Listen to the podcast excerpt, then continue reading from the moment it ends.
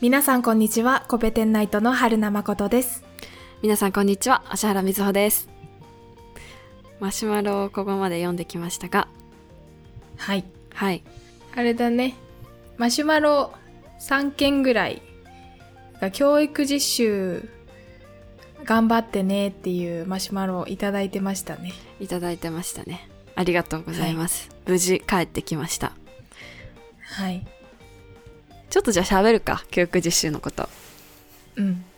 えお願いします。な何何が聞きたいですか？あのちょっといろいろいろんなことはあったしいろいろ学んだこともたくさんあったんだけど。うん。あそうだね。まず教育実習ってなんでいるかっていうとあの、は一応教員免許を取得大学だと、えっと、教育学部じゃなかったら中学と高校が取れるんですけどうん。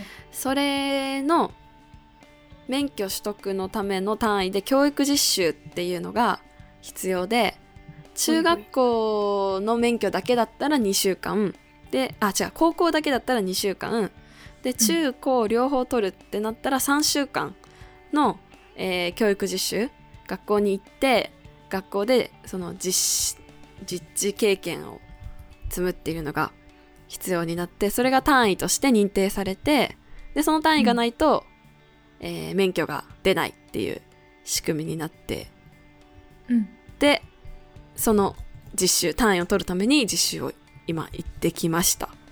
で私中高両方の国語を取るから3週間うん。行ったんだけどまあそうだねその3週間の中で最後研究授業っていうのをしなきゃいけなくてえっとそれははいはい。授業を行って、えっと、教育実習生が授業を行ってそれを担当の指導教諭の先生授業の作り方を指導してくれてる先生とかまあ学校長とかうーん。あと学校によっては大学のそのそのせ大学生教育実習生を普段指導してる学校の先生がそれを見に来るとかっていうんうんううん。発表会みたいなのを一回して評価をもらわないといけないっていう、まあそれぐらいのしそういうものですね。に、うん。はい3週間行ってまいりました。お疲れ様です。はい。最後はその研究うん授業？研究授業？うん。をやるんだけどそれまでの3週間はどういうスケジューリンスケジュール感で動いてた？の、えーっとうん。3週間あるうち私は、え1週間目はいろんな授業を見に行って2週間目うん。3週間目は、えっと、私は中学校に行ったんだけど中学1年生の国語の授業を、えーやりました。やってました2週間。はいはいはい、うん。で、えっと、2クラスしかうちの学校なかったから、うん。1年生の2クラス分の授業を1個の単元4時間うんで扱ったんだけど、それを2クラス分だからまあ8回その授業をして、まあ、プラス国語の時間まだあったから全部で11コマ国語は授業をしたかな、おーでもこれ結構だな。あるなーって思うかもしれないんだけどこれ少ない人はね、すもっと少ない人もいるんだけど聞いてるとね、友達に聞いてるといや20コマ全然したよとかおおマジか。多い子はもっともっとたくさんしてる子はいるかな、へー。あと道徳とかもする。うん。そうそうそう。何教えたの？国語でも。国語の中1の説明文。ちょっと立ち止まってっていうやつ。多分ねこれ長く教科書入ってるから三村図書でやってた人はやったはずなんだけど、あのルビンの壺とかわかる？うん。顔に見えたり壺に見えたりするやつ。めっちゃ思い出したわ。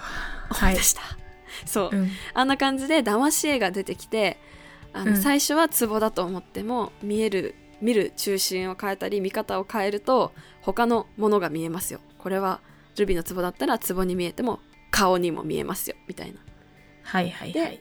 そういう事例を通してこう一つのものを複数の視点から見るっていう姿勢は大事だよねっていうことを説明した説明文。あーすごく思い出したわ。やったわ。やったでしょ。いけました。うん。やりました。はいそれをやってきましたね。でまあ授業うん。クラスの担当もあって私は1年 A 組っていう方に、うん、担当で入らせてもらったからクラス運営の方も例えば朝礼の時の先生からのお知らせ、お話ですとかあと給食の時の給食指導とか。はいはい。そうそう。だからあと私が行ってた学校は生徒一人ずつと先生が毎日交換日記みたいなのをしてたのね。今日はこんなことがあったと大か変だな。でしょ。毎日だよ毎日。こうこんなことがあったこんなこと頑張ったとかこう今こういうのが辛いとかこういうのが楽しいとかいうのをみんな書いてきてくれるから、それを毎日こう返さなきゃいけないわけよ。コメントを書いて。はいはいはいはい。っていうそういうのもやらせてもらったかな。あと道徳だね。道徳の授業中学だからあるんだけど。うん。道徳は何したの？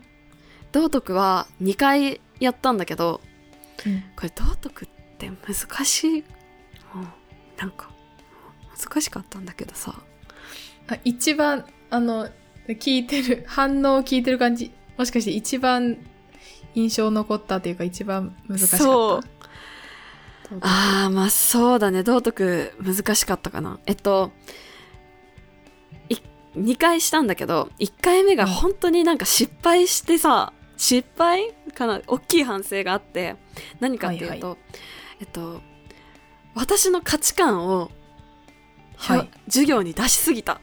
なるほなんか どえっとね題材がわかんないようん。えっとね、挨拶の大切さを伝える、礼儀作法、礼儀の大事さを伝える教材を扱ったのね、その時。はいはいで、えっと、挨拶するにしても、おはようございますって言うにしても、笑顔で、大きい声で挨拶するのと、あの、こう、おはようございますってやるのじゃ、こう、伝わる印象が違うよねっていうようなことが伝わる、こう、お話を読んで、うんそれで、こう、挨拶でする時にできる工夫とか、こういう風にしたら、こう、コミュニケーションが取れるよみたいなのを、こう、考えようっていう、そういう授業だったんだけど、はいはい。それを考え子供たちに考えてもらってこう何人か当てて発表してもらった時に、私が「あそれいいね」とかうん「あのあそういう工夫するとこういう気持ちになるよね」とかいうのをうん。コメントしすぎた。はいうん。で終わった後先生にこうフィードバックもらう時にあの、うん。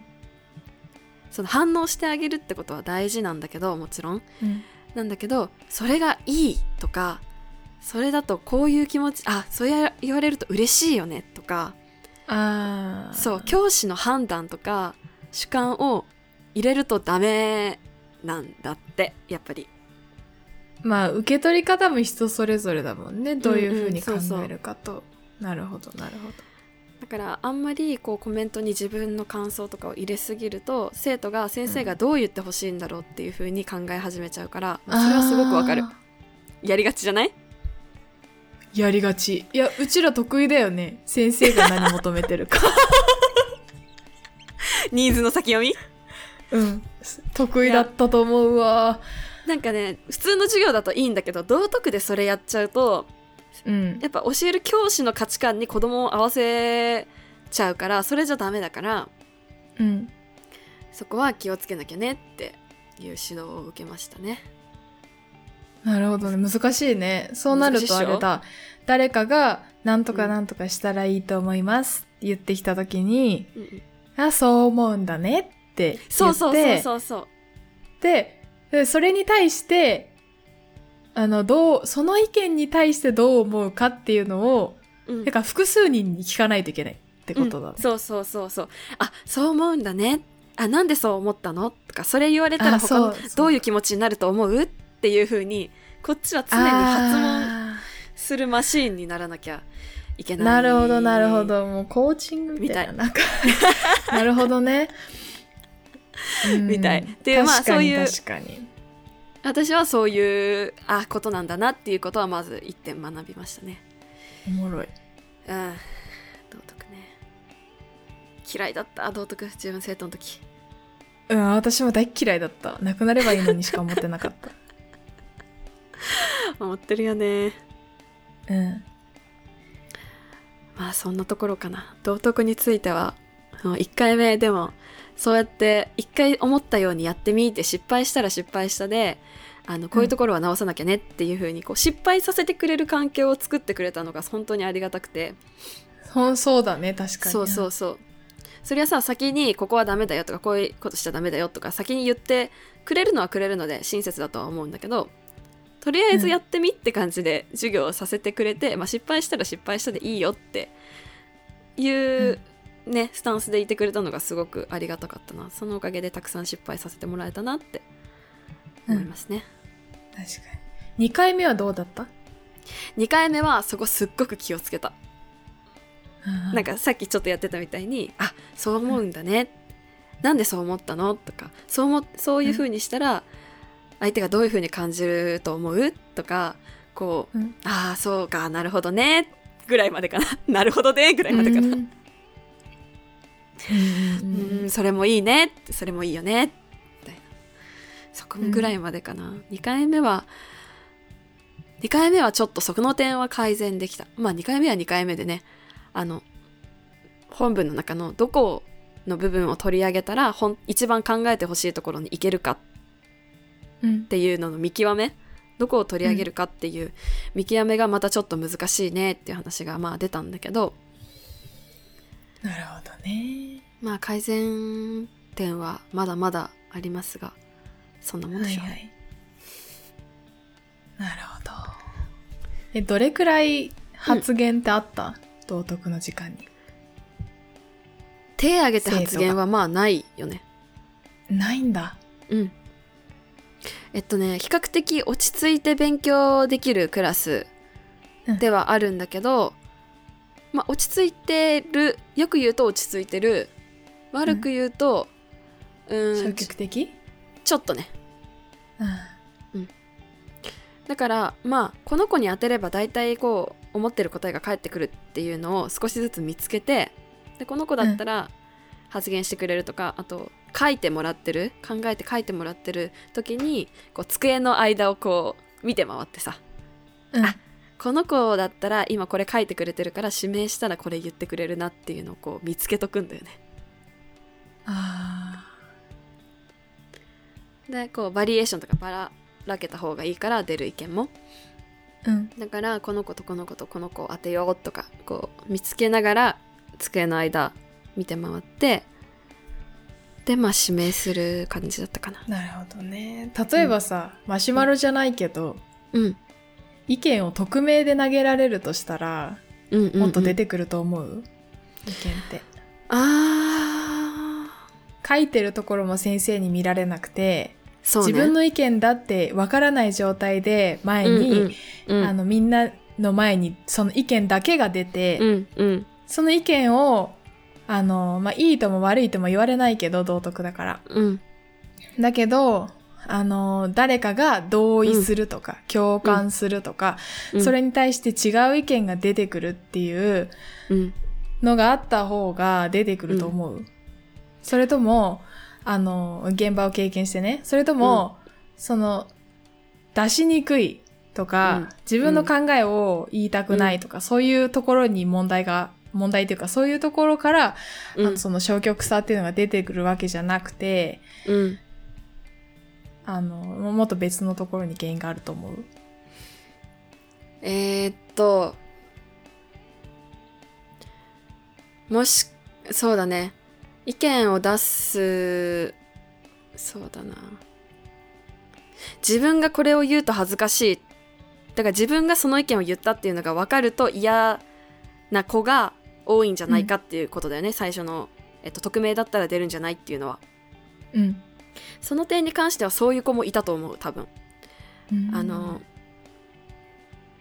うん、そういう子はいたと思うからそういう子たちに関しては確かに匿名だったらあの意見思ったこと書いてくれたりとかっていうのはあると、あるかもしれない。だけどちょっと一個それそうだな。それであの今連想してたのがさツイッターみたいな感じで匿名でこう投稿できて、ポンポンってこう上がってってでみんなのうん。もうそれが見れて、あこれいいじゃんって思った意見、いいねとかができたり。うん。っていうような仕組みってあるのかなとか授業で取り入れられるかなって今考えてたんだけどでもうん。そうした時に、あのーちょっとデメリットだなって思うのはその友達の意見の中から自分が納得できる意見を探すようになっちゃう？自分がどう思うを文字に起こす作業ってすごく頭使うじゃん。うん。なんていう言葉を使ったら自分が今思ってることとか考えてることとかを人に伝えられるかってこう文字に起こすのって結構頭使ううん作業うん。じゃない？うん。でそれをやってほしいんだよね。うんうん。言語化うん、だね。そう。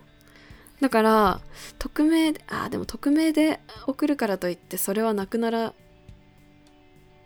ないならまあいっか。どうななんのかか例えばさうん。その先生にも匿名で届きます。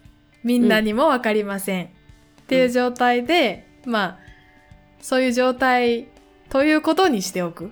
先生は誰がどう書いてるかわかるみたいうん。実は。そうだね。まあでも中1だったらもしかしたらいたずらをし始めるかもしれない。あーなるほどね。うんこうんこうんこって送ってきそう。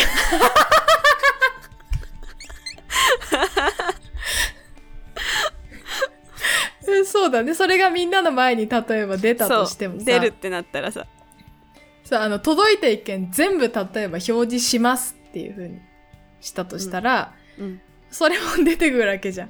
で教室のわ中にはあの誰かがそういうことを書いて送ったんだっていうこと自体がーそうそうそうそう。盛広り上がっちゃうよ中1だったらきっと、うんでそこで先生があの選んで回答をピックアップするっていうフィルターを挟んでしまうと、うんうんそこにバイアスがかかるじゃん。まあまあかかるね。まあ私がきあの間歩いうん。てピックアップするのをもうバイアスっていうかフィルターかけてるっちゃかけてるんだけど。うん。まあね。そこは難しいね。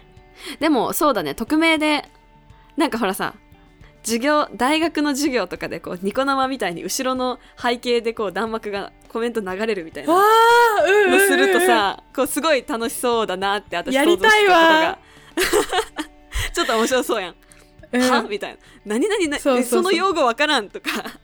うんうんうんうん。やってほしいわ。そういうの面白そうだなって思ってたからなんかそういう感覚で道徳もうん。やってみてほあしい。のやると楽しいかもね。まあある程度学年行った方がいいね、高校生ぐらいならできるかもしれないうん。うん。匿名で意見を全部並べて、そう。あの、何番の意見、な、なんだっけ？に、なんか、なんだろう。リプライみたいな感じで返せたりとかそうそうそう。ごきげんようは草とか流れてくるんでしょ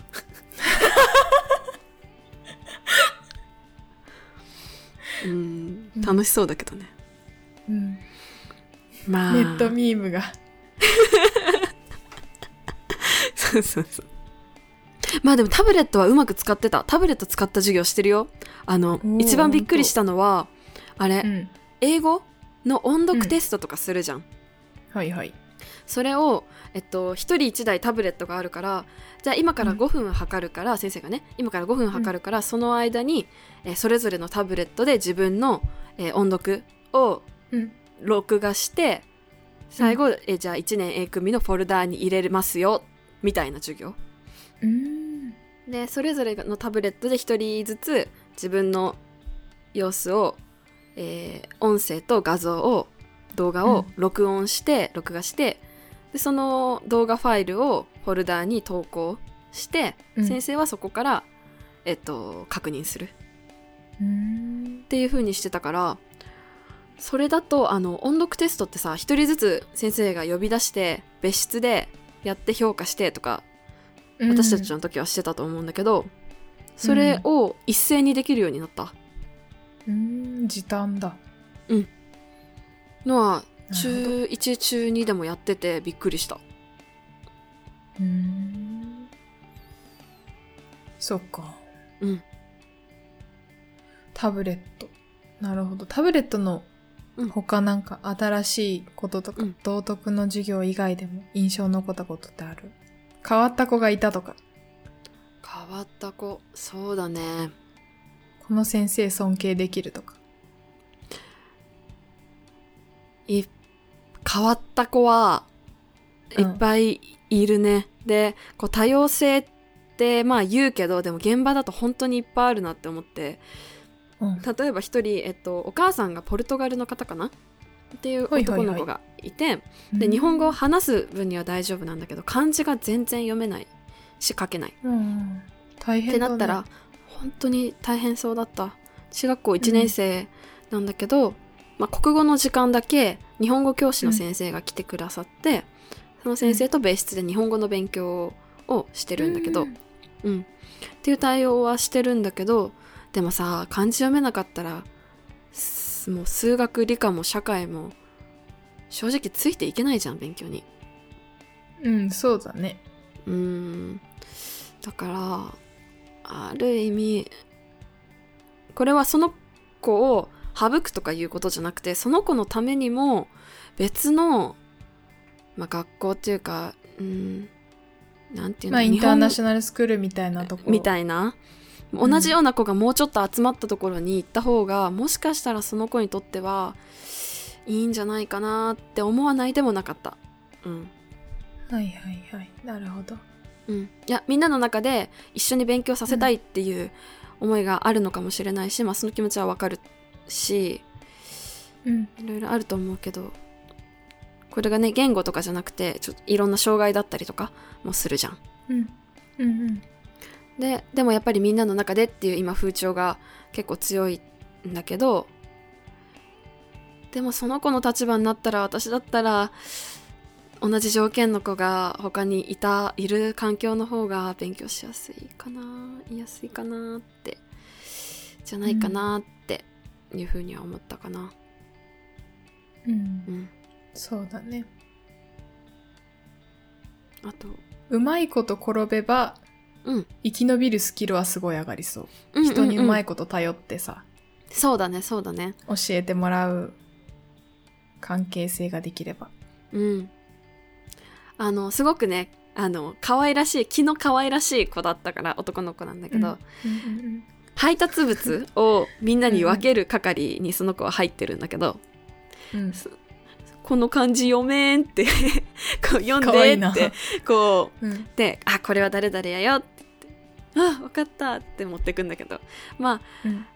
そうだね、そういう意味で、うん、頑張れ、うまく、こう、難しい条件っていうのがあると思うんだけど、頑張れって、こう応援してあげたくなっちゃううん子ではあったね。よかった。どうにか、うん。学校来るの、ね、辛い時もあると思うんだけど、頑張ってほしい。そうだね。うん。あと悩んだのはあれかな。あの、すごくね、絵を描くのが好きな子がいるのね。てか逆に言うと、絵絵を描くことしか興味がない子が一人いて、で、確かにその子描いてる絵見せてもらったりとかしたら、まあ、うまいのよ。で、色彩感覚とかがすごく、あ、ここの色、あ、なんか綺麗だね、いいねってうん。思ってわあ絵かなんかいいなって思ってたんだけどでも授業中もずっと絵描いちゃうのはいはいはい。で、まあ、いるだろうね。そうやめられないのねうん。で漢字テストとか言って配ってももう名前も書かずにずっと絵描いててもう0点で返ってくる、こっちあの提出になっちゃうし、あのある意味ちょっと学力本当に学力っていうところがちょっと心配になっちゃううん。感じだったんだけどなんかさ私の大学、大学生活とか高校うん大学生活どういう風に送りましょうとかいう時にさ、まあ、好きなことやりなよって言いがちだし言っちゃうのね、まあ、わかる。と思うけど、で中学生でその子に対してもそんなに絵描くの好きでそうやってなんかこう色彩センスとかなんかすごい良さそうだしうん。いいじゃんそんだけ好きなことあるんならいいじゃんって思ってその絵を描かせてあげたいんだけどうんうんうん。でもプラン B 勉強がないよね。そう勉強もしなきゃいけない？でうんそこってその指導教員の先生に「どうなんですかね?」ってこう好きなことがあったらそれを一生懸命させてあげたい気持ちもあるんですけどでも授業ってそこの塩梅？ってどうなんですかね、っていうふうに聞いたらとりあえず中学は義務教育だからっていうふうに言われて、中学の間で勉強しなきゃいけないことは勉強しなきゃいけないことだしその子にとってついても絵を描くっていうのがしたいこととしてあるのは分かるんだけど、したいことより先にやらなきゃいけないことをしなければいけないやらなきゃいけないことだからね。うんうん。はやらなきゃいけないっていうことは勉強だからとかじゃなくてもう教えなきゃいけないこと。うん。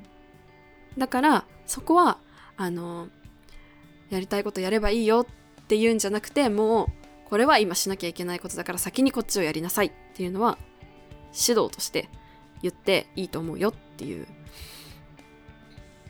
返答で、まあそれは私は納得だったんだけどどうですか？まあしなきゃいけないからやりなさいって言われてもやらやらない子はやらないよね。うーん。でも今例えばうん。あ、うん。どうぞ。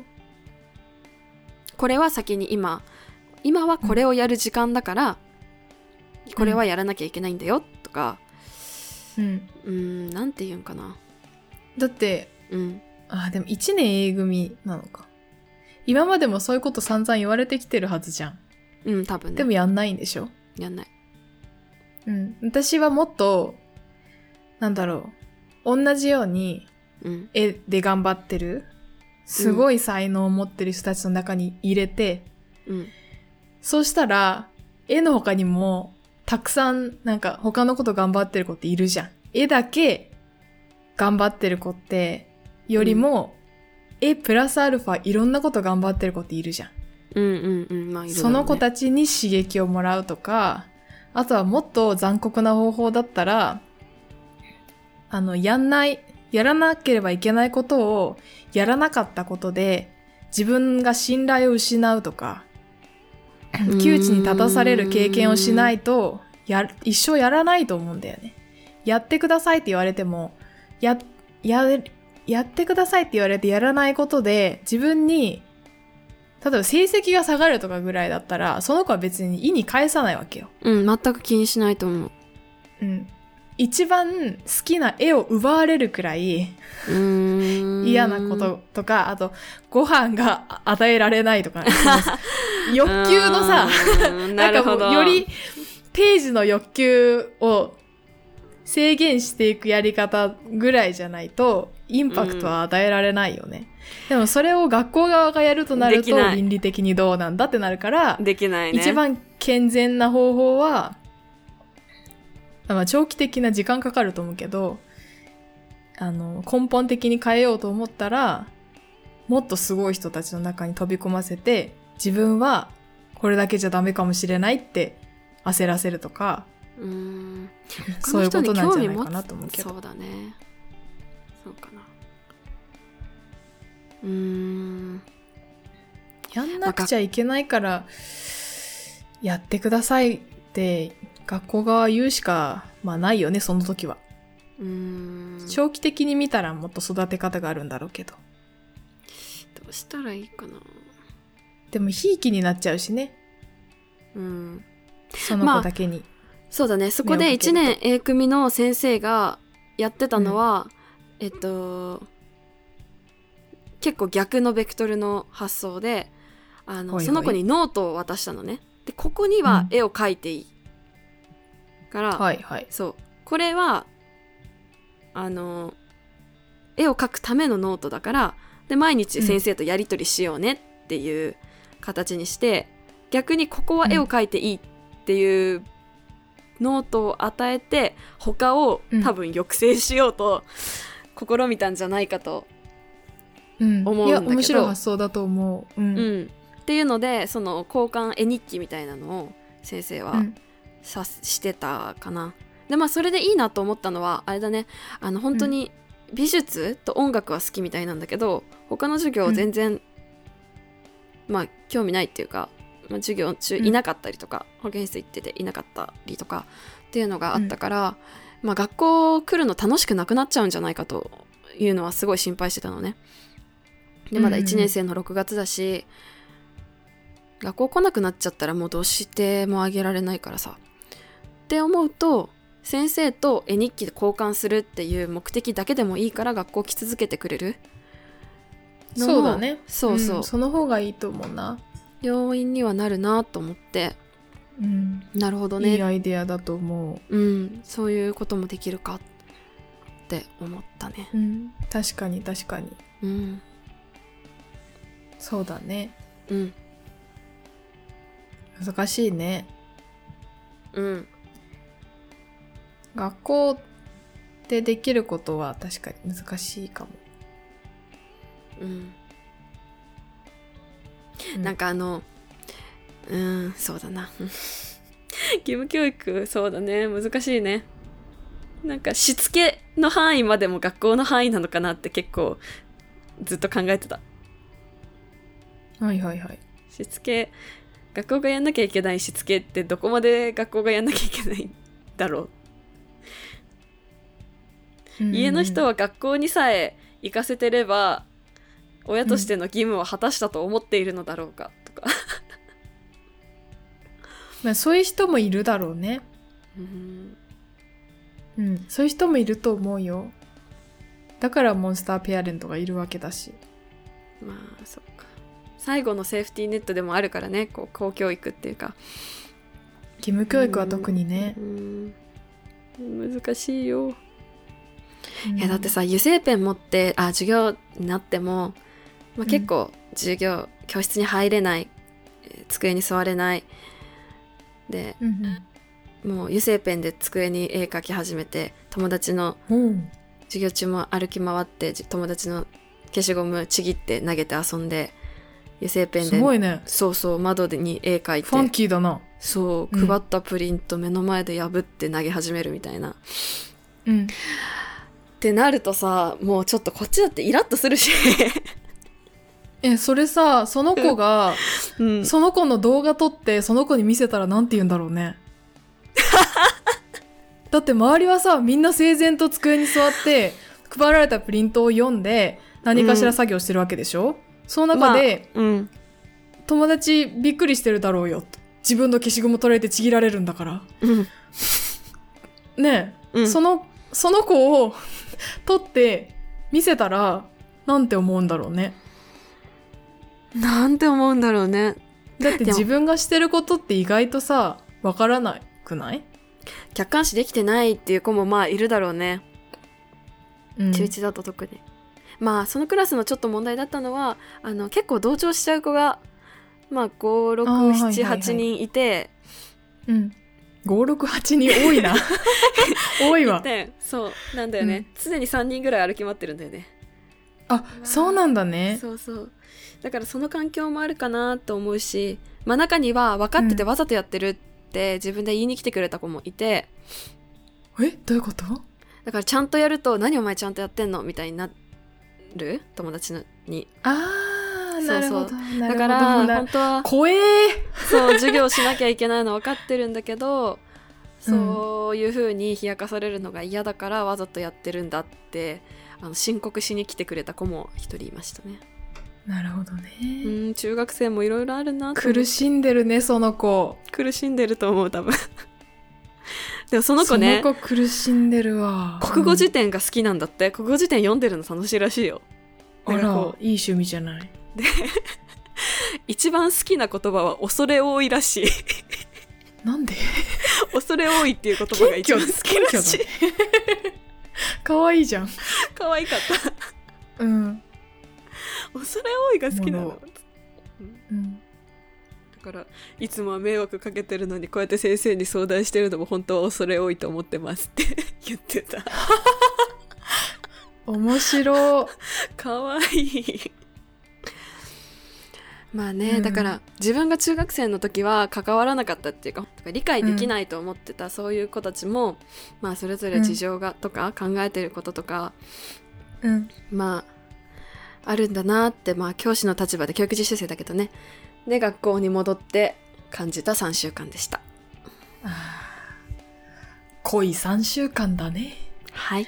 しんどかったおです。疲れ様です。楽しかったけど早起きもしないといけないだろうし。夜も寝られないし。うわあ大変。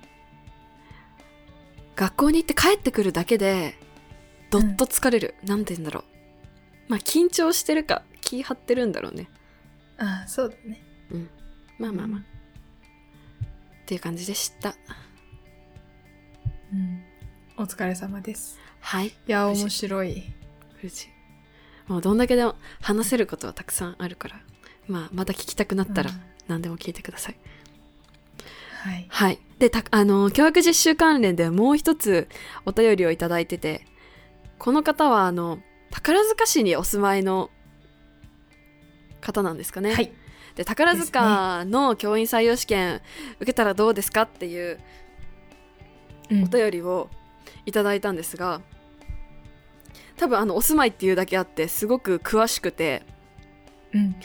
こうまあ街の魅力とかこういうところにこんなのがあるよとか、宝塚歌劇のお土産コーナーとかあるようん。とかぜひ来てねっていう風に書いてくださってるんですがそうですねどこで教員採用試験受けるかっていうのもまあ、によっても違うよね私地元とうん。東京と両方教員採用試験の申し込みをとりあえずしてあ、したんだ。したうん一応しなさいって、あ、きょそうそうか。うん。教育実習に行ってやっぱり私は教員になるしかないって目覚める子が目覚めないとは限らないからあ、はいはい。一応しとけって言われて教育実習より前に締め切りが終わっちゃうのねああ、そうなんだね。シそうビアだね。そう、うんだからとりあえずもし教員にどうしてもなりたくなっちゃった時のために、申し込みはしてあったんだけど,、なるうん、で就活がまあ終わった無事終わったから受けないは受けないんだけど、うん。ねこれ土地によって結構各都道府県かな、でそれぞれ教育採用試験が多分あると思うんだけど。うん。都道府県によっても違うだろうね。違うだろうね。うん。うん。なんか東京だとやっぱり公立の学校の先生より私立の学校の先生の方が待遇良かったりするからそっちが人気にはなるとかも聞いたことあるけど、ね地元とか地方だと公立の方がやっぱり安定してて数も多いしうん。っていうのもあるだろうし、宝塚の学校の先生って学校のさ何感激教室とかで宝塚見に行けたりすんのかな、行くんじゃない？いいなぁえ、絶対行くだろ行ってほしいな。行きたいな。私が行きたいよ、う。いいね。先生見れないのかな？見れるかな？見れるんじゃない？毎年だって引率しなきゃいけないもん。よね。毎年見れるんじゃない？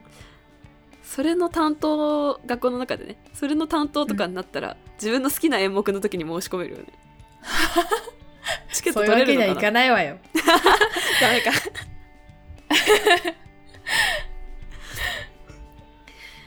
いいな。ぁうん。まあ、就職も決まったようでおめでとうございます。あはいありがとうございます。就職活動も無事終わりまして。はい。はい。メディア系メディア系？放送だね。放送業界に。はい行きます、頑張ってください。大変な業界のような気がしま聞いておりすますが、はい。はい。まあ今ね。楽しいと思います。あのうんあのインターンで行ってた先の同じ業界の会社の社長さんとかにも、あの受かりましたっていう報告とかをしてて、うんうんうんうん。いろいろお話ししてたんだけどそこの社長さんがもともと私が今就職する会社にもともとそこにいて独立した人だから、うんうんうんその内部事情とかも結構ご存知だったんだけど、うん。まあ多少のしんどさでは負けませんからって意気込みを語ったら、うん多少じゃないよ。っ てまあでも、それはまあどの業界入ってもそうだ大変なことはあるだろうからね。そうだ。ねはい。大変さ、どこに大変さかん感じるかも人それぞれだしね。うん。ねだいぶ働き方改革って言って休みとかもちゃんと取れるようになってるみたいだけど。まあどんなことやらそうだね。はい就職活動と教育実習っていう私にとっては今年のでかいイベントが2つ終わりました。あはい。ーあとは卒論ですか、はい、卒論ですね。はい。頑張って書きます。頑張ります。か書いてます。あそうなんだも書いてる書いてる今月末一回そう1時間発表しなきゃいけない。1時間分も調べることないよ。う1時間発表って発表自体が1時間？それとも質疑応答含めて1時間？多分質疑応答含めて1時間。だから実質40分ぐらい。あじゃあ余裕だよ。余裕そんなもんだよ大丈夫。余裕だよ。大丈夫。よし。セミナーで1時間半喋らされるんだから。一人？余裕だよ。あ質疑応答含めてね。あ1時間半。地獄よそれどれぐらいの頻度で回ってくんの？2月に1回ぐらい。えー、結構な。2つセミナーあるから、へえまあ、同じような内容だからさ、まあ、半年に、まあ、2回2回か。くらいい新しい内容で発表するって感じかな。あ大丈夫？なんじゃあ大丈夫だ。なんか今誠のそれ聞いてたらなんか余裕な気がしてきたうん。大丈夫だよ。オッケー頑張ろう。あとは卒論だけ書いて卒業しないと。卒業しないと就職できないから、そうだよ。卒業しないと。卒業に向けて頑張ります。はいということで皆さんマシュマロありがとうございました。ありがとうございました。引き続き。読んでないマシュマロとかは、うん。ツイッターで回答したいと思います。はい。もうお気軽に何でも送ってください。はいふわふわ言葉で送ってください。ふわふわ言葉も定義がむずいわ。関なんだ？係性とかに TPO によるやら。あの京都の人のこうツイートとかだとこうふわふわ言葉だけどトゲがあったりするのかな？いつも大きな声でお話しくださってありがとうございます。聞きやすいですみたいな怖いです。トゲトゲよりも怖いでした。チクチクじゃない？は潜むチクこうトゲ。あ、うん、たもとに隠した。刃物で。ぐさくさ脇腹ぐさー。うん怖いわ。怖いね。偏見ですけどね。偏見です完全に。本当本当にそんなこと思ってるわけじゃないですけど。完全にネタなのであの大丈夫です、はい。京都にもいい人いっぱい京都いい人いっぱいいましたはいはい。っていうことで、じゃあ、今回でマシュマロ会は、ここまでですね。おしまいですねはい。はいじゃあ、これからもどんどん送ってください。